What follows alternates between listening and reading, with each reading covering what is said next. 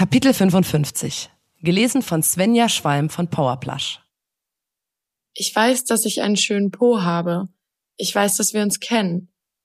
Das gibt dir allerdings nicht die Legitimation, diesen ungefragt zu berühren.